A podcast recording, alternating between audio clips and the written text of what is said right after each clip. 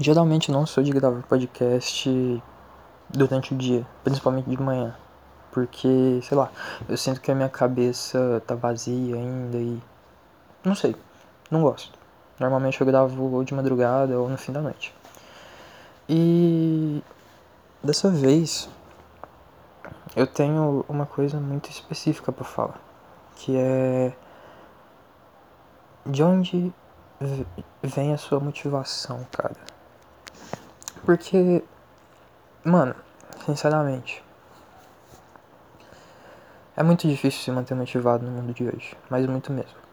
A quantidade de gente que vai ter para botar o dedo na tua cara e falar que você não consegue por isso, aquilo, que você tem que escolher o caminho fácil porque você é ruim aqui, é, fazendo tal coisa, era uma quantidade infinita de pessoas que vão fazer isso com você. E constantemente você tem que estar tá se motivando. É, eu, por exemplo, eu tenho um sonho de virar um pro player de LoL, jogar LoL profissionalmente. E tem dias que eu simplesmente não tenho um bom dia para jogar. Igual hoje. Eu já joguei quatro jogos, eu perdi três. E sei lá, às vezes é por eu não não conseguir esvaziar a cabeça e simplesmente ficar levando os meus problemas para dentro de jogo e só me atrapalha isso. E acaba que eu tilto. Eu tilto por por não estar tá conseguindo fazer a coisa que eu quero direito, sabe? Porque eu preciso me esforçar muito ainda, mas muito, muito, muito, para conseguir alguma coisa em algum time. Seja mecanicamente no, no jogo, com, com o que eu sei jogar, com seja com equipe, sabe? Porque eu não tenho muita vivência, sabe?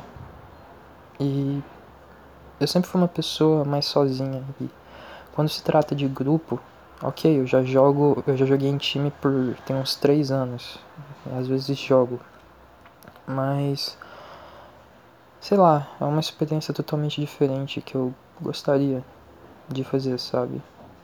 E, enfim.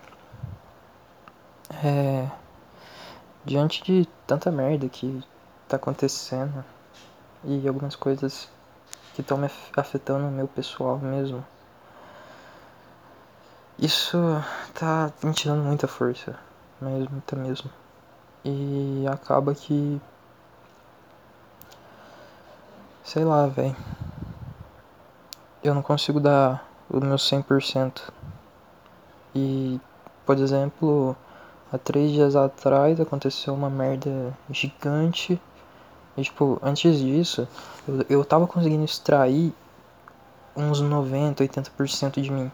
Depois do que aconteceu, que não cabe a mim entrar em detalhes aqui, peço desculpas.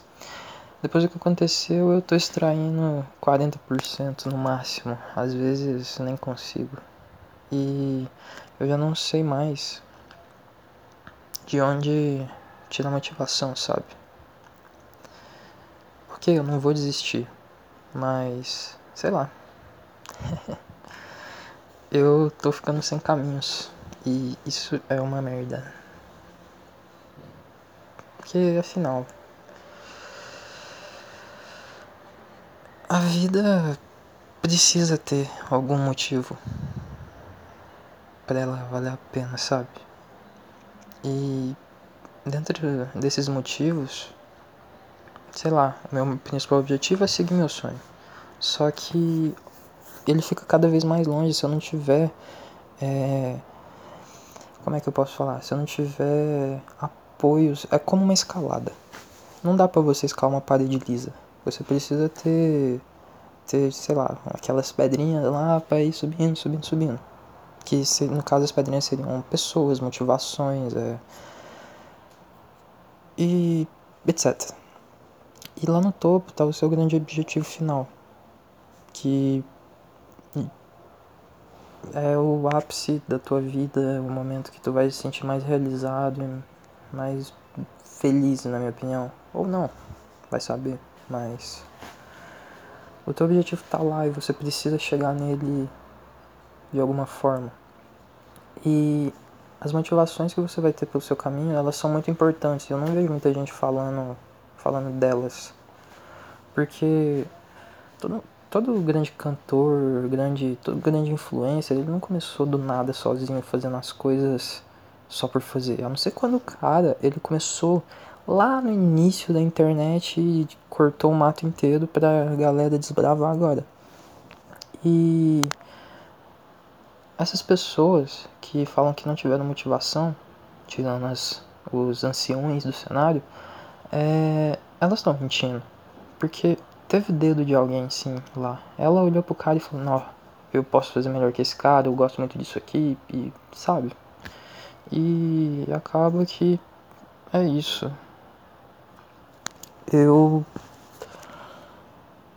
Eu tô meio perdido, mas eu acredito que logo eu vou recuperar o foco e vai dar certo, tomara.